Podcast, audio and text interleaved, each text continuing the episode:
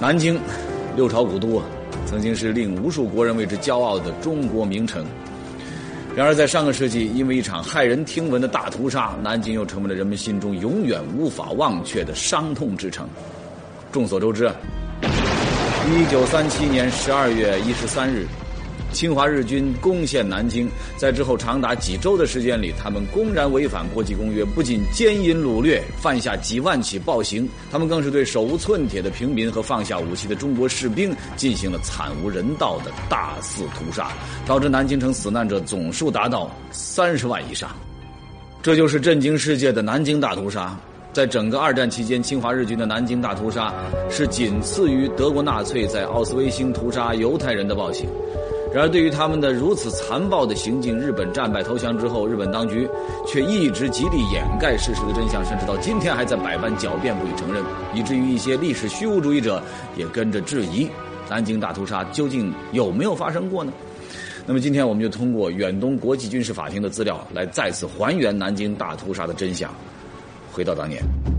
那是一九四六年九月，为了弄清南京大屠杀的真相，远东国际军事法庭专门设立了一个独立的单元来进行法庭调查。当时主持调查讯问的是美国检察官萨顿。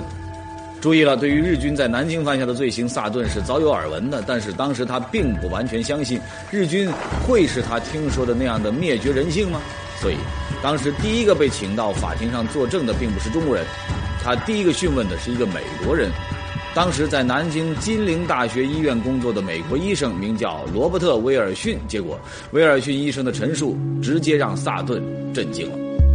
威尔逊医生说，南京保卫战发生的时候，虽然医院的很多同事先后逃离了南京，但是他想尽到一个医生的职责，于是留了下来。可是他没有想到。他却由此目睹了一场人间惨剧。从一九三七年十二月十三日，也就是日军攻陷南京开始，就不断有被日军刺伤、砍伤、烧伤和强奸或者死里逃生的平民被送到他所在的医院。此后长达六七个星期的时间里，他们医院的一百八十张床位就再也没有空过，一直是爆满状态。而因为床位不够，很多伤者不得不留在过道里等待救治。为什么会这样呢？威尔逊医生告诉萨顿，因为那段时间里边，日本军队一直在屠杀中国人。这就是检察官萨顿亲耳听到的第一份证词，来自一位美国医生的证词。而让萨顿没有想到的是，接下来当年在南京大屠杀当中三个死里逃生的中国人的陈述，更是让整个法庭陷入了惊恐之中。来看画面。画面上这个人名叫尚德义，是南京本地的难民。尚德义说，一九三七年十二月十六日，也就是日军攻占南京的第四天，他和他的两个哥哥一起被抓了。当时他们并不知道日本兵抓他们干什么。可是，当他们被带到长江边的下关的时候，尚德义发现和他一起被押到那里的至少还有一千多人，全都是手无寸铁的平民。而就在那里，日军不由分说用机枪对这些平民进行疯狂的扫射。不到十几分钟时间，一千多人惨死枪下，只有他和少数几人侥幸的从死人堆里爬了出来。这个人名叫武常德。据武常德陈述，南京保卫战爆发之后，躲到了难民区里避难。可是，一九三七年十二月十五日那天，他莫名其妙的被日军从难民区抓走。当时被抓走的难民还有两千多人，被抓去哪儿了呢？被带到了汉西门外。武常德说，当时他看到日军抬出四挺重机枪，枪口对准他们的时候，他的腿肚子开始发软，当场就软倒了下去。紧接着，他就听到震耳的机枪声，他身边的难民一批批倒下。在法庭上，武常德说，当时幸亏他在枪响之前就倒了下去，才没有被当场打死。后来日本兵又用刺刀乱捅，然后浇上煤油，点火焚烧尸体。借着大火和烟雾，他趁日本兵没注意，滚入护城河，才侥幸逃生。陈福宝当时也是南京城的难民。一九三七年十二月十四日，他从避难区被抓走。日军为什么抓他呢？陈福宝说，一开始他也不知道为什么，后来才发现，当时在南京，但凡看到戴帽子、手上有剪子的中国人，日本兵都会不由分说抓走，然后集中枪毙。为什么呢？因为日本兵怀疑这些人当过兵。可事实上，这些被抓走的绝大多数是平民。但是日军不管这些，只要发现可疑的就抓，有时当场就枪毙。陈福宝还说，即便确认是平民，日本兵也不放过他们。干嘛呢？逼着难民摔跤，谁输了，他们就用刺刀当场捅死来取乐。不用说，这些幸存者的证词足以证明日军在南京的暴行令人发指。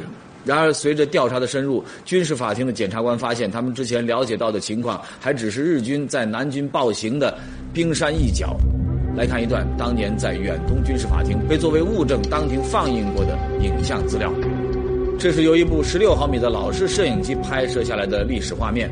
您看，这是日军进城之后南京大街上的情形，地上横七竖八躺着的全是被日军随意枪杀的平民尸体。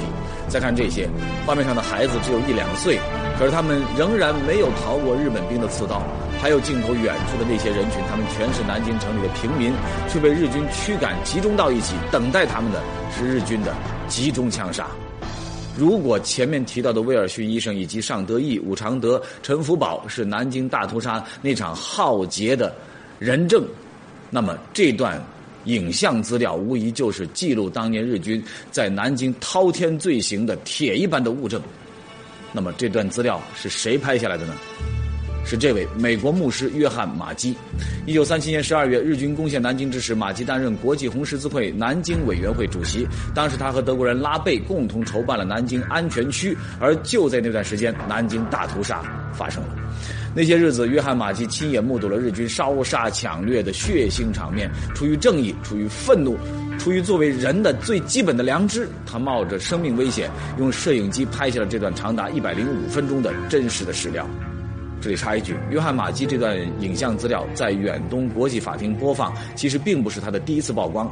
早在一九三八年五月，美国《生活》杂志就率先刊登了约翰马基用电影胶片冲印的南京大屠杀的照片，当时让世界为之震惊。可是那个时候，日本当局百般抵赖，不予承认。但是约翰马基牧师并没有放弃。一九四六年十月，为了证实日军当年在南京的暴行，约翰马基牧师站在了东京法庭的证人席上。What is your name? John Gillespie McGee. Were you in Nankin throughout the month of December 1937, January and February 1938? I was.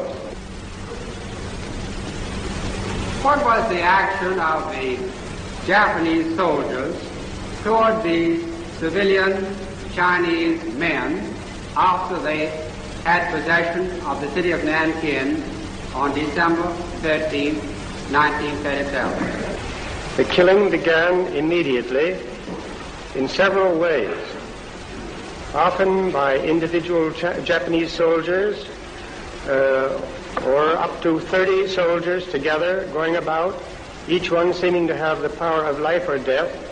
And then soon there was organized killing of great bodies of men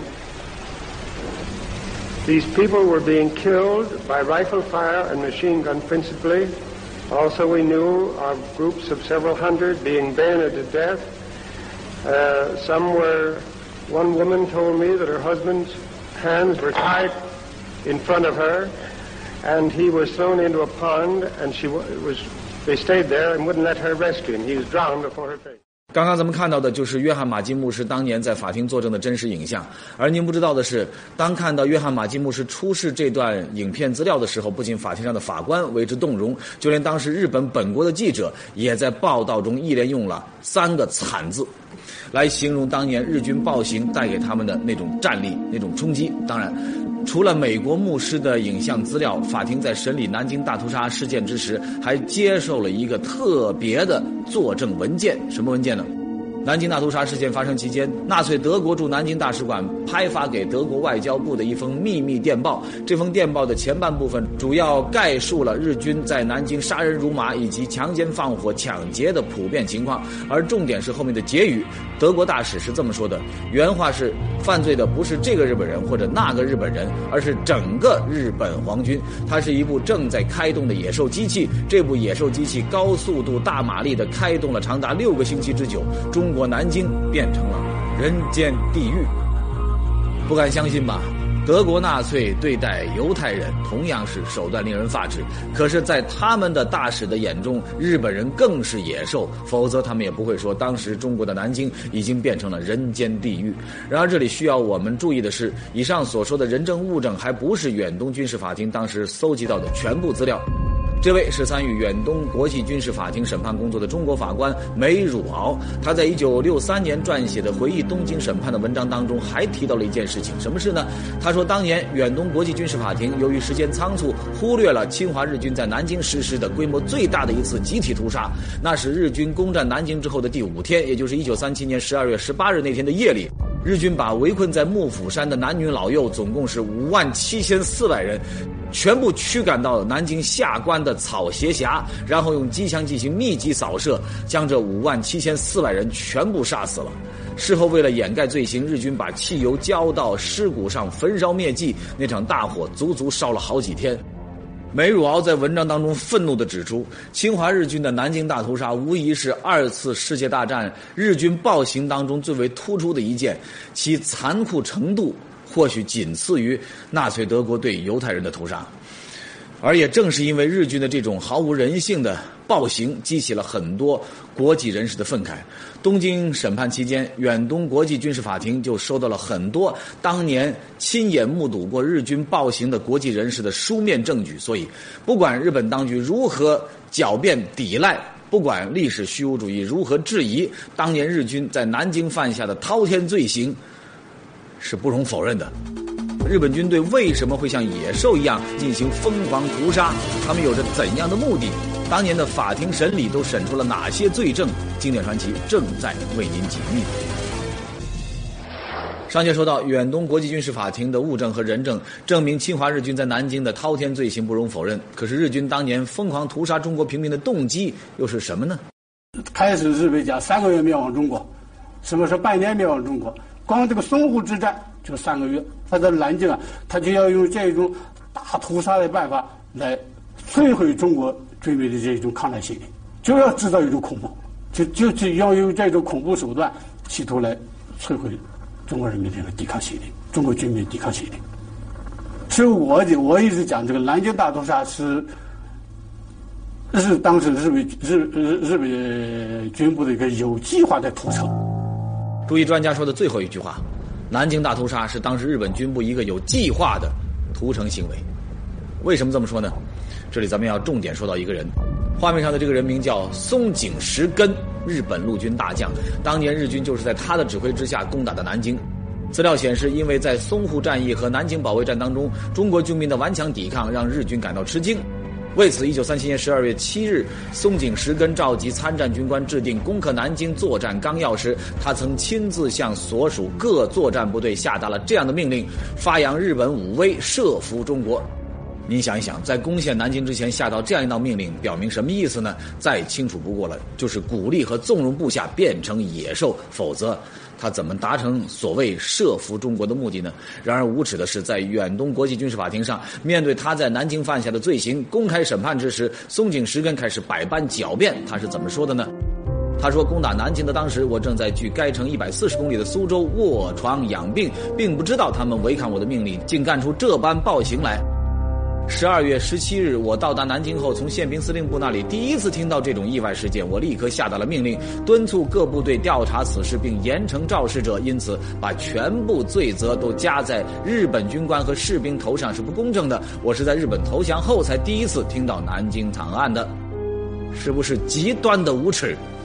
他居然说他是在日本投降之后才第一次听到南京大屠杀惨案的，这简直是无耻至极啊！说两点，第一点，他承认他是一九三七年十二月十七日，也就是日军攻陷南京的第五天，他进的南京城，而当时日军的屠杀正在进行，南京城内不仅尸横遍地，而且还有十四个火场正在熊熊燃烧，他对这样的暴行恶行会不知道吗？第二点，不久之后，当时的日本政府把他调回了国内，为什么呢？就因为日军在南京的野兽行径，当时受到了世界舆论的强烈谴责，日本政府不好交代，只好把他调走。而他居然敢说，他是在日本投降之后才第一次听说南京大屠杀的事儿的，这不是无耻至极是什么？再说庭审当时。对于松井的狡辩，检察官莫罗很是不屑，追问道：“你的书面供词中提到一些激扬和被激动起来的青年军官和士兵在南京犯有暴行，是不是？”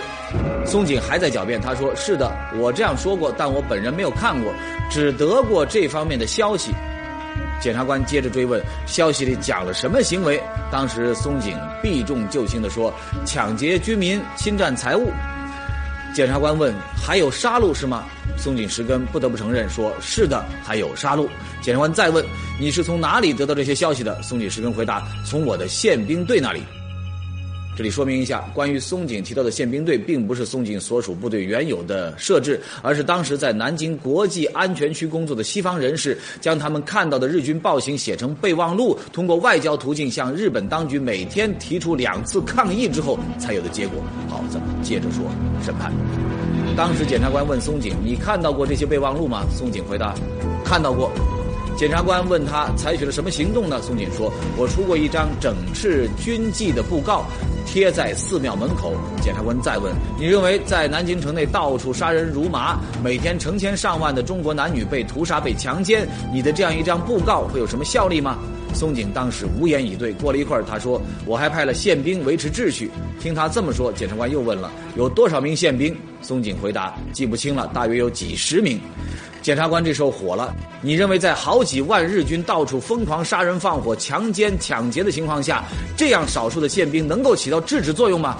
松井想了半天，再次无言以对。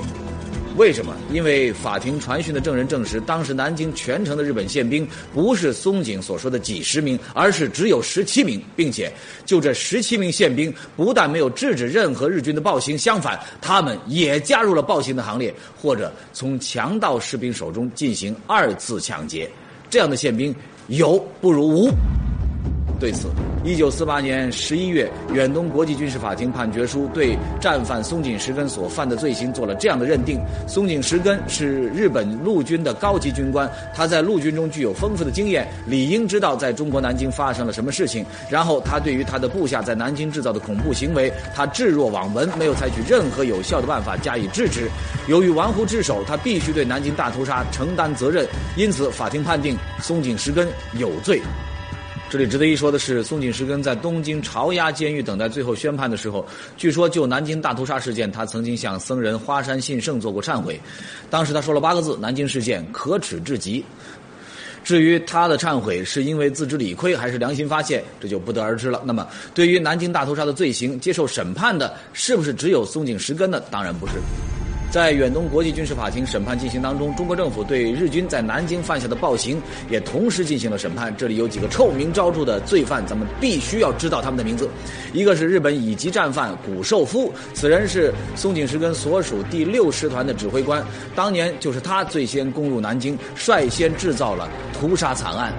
日本战败投降之后，他被关在东京的朝押监狱。一九四六年夏天，中国向盟军总部提出要求，将其引渡到南京接受南京军事法庭的审判。一九四七年四月二十六日，谷寿夫在南京被执行枪决。至于这张照片，相信不少朋友以前见过。照片上的这两个人。也是松井石根的部下，他们什么时候拍的这张照片呢？就在南京刚刚进行完一场比赛之后拍的，而他们的比赛就是比杀人，看谁砍中国人的头砍得多。此后不久，他们的这张照片被刊登在了日本的东京日日新闻上。当时日本媒体刊登这张照片，原本是想赞颂他们所谓大日本皇军的武士道精神，可是没想到，正是这张照片无意中成为了中国检察官指证这两名日本军官滔天罪行的铁证，又是怎么回事呢？我在日本这个东京在工作的时候啊，呃，有一天到文件部门去看日文报纸，日文查到看到这个啊，大概你你今天去新闻吧，好像里边里边登了一张这个封面登了一张很大的照片，两个日本人，两把刀捅在那里，里边写了，就是说这个是这两个军人呢是两个少佐，同来自同一个县的两个人，一个叫江津明明，一个叫野田仪。高文斌说：“他当时看到这篇新闻，愤怒至极啊！一定要让这两个杀人犯受到严惩。于是他把资料寄到了南京战犯法庭的石美瑜庭长手中。一九四八年一月二十八日，中国军事法庭对向井敏明、野田毅当庭判决，判处他们死刑，并在南京执行枪决。不仅如此，在远东国际军事法庭最终的判决书中，对于发生在中国南京的大屠杀还做了一项重要的认定，那就是在日军占领南京最初的六个星期里，被屠杀的平民和俘虏总数就达到了二十万以上。法庭做出的这个估计无疑是相当慎重，甚至是保守的，因为被烧毁以及被投入长江灭迹的死难人数没有完全包括在这个数字之内。每当人们踏进侵华日军南京大屠杀遇难同胞纪念馆，那赫然镌刻在墙壁上用中、英、日三国文字书写的“遇难者三十万”，令人触目惊心。最后，我想跟大家道个歉，就是因为我今天整整场节目表情都很麻木，因为我不敢让自己的情绪有所表现，我怕绷不住。另外。回忆孔子的一句话，叫“以德报怨，何以报德？以直报怨。”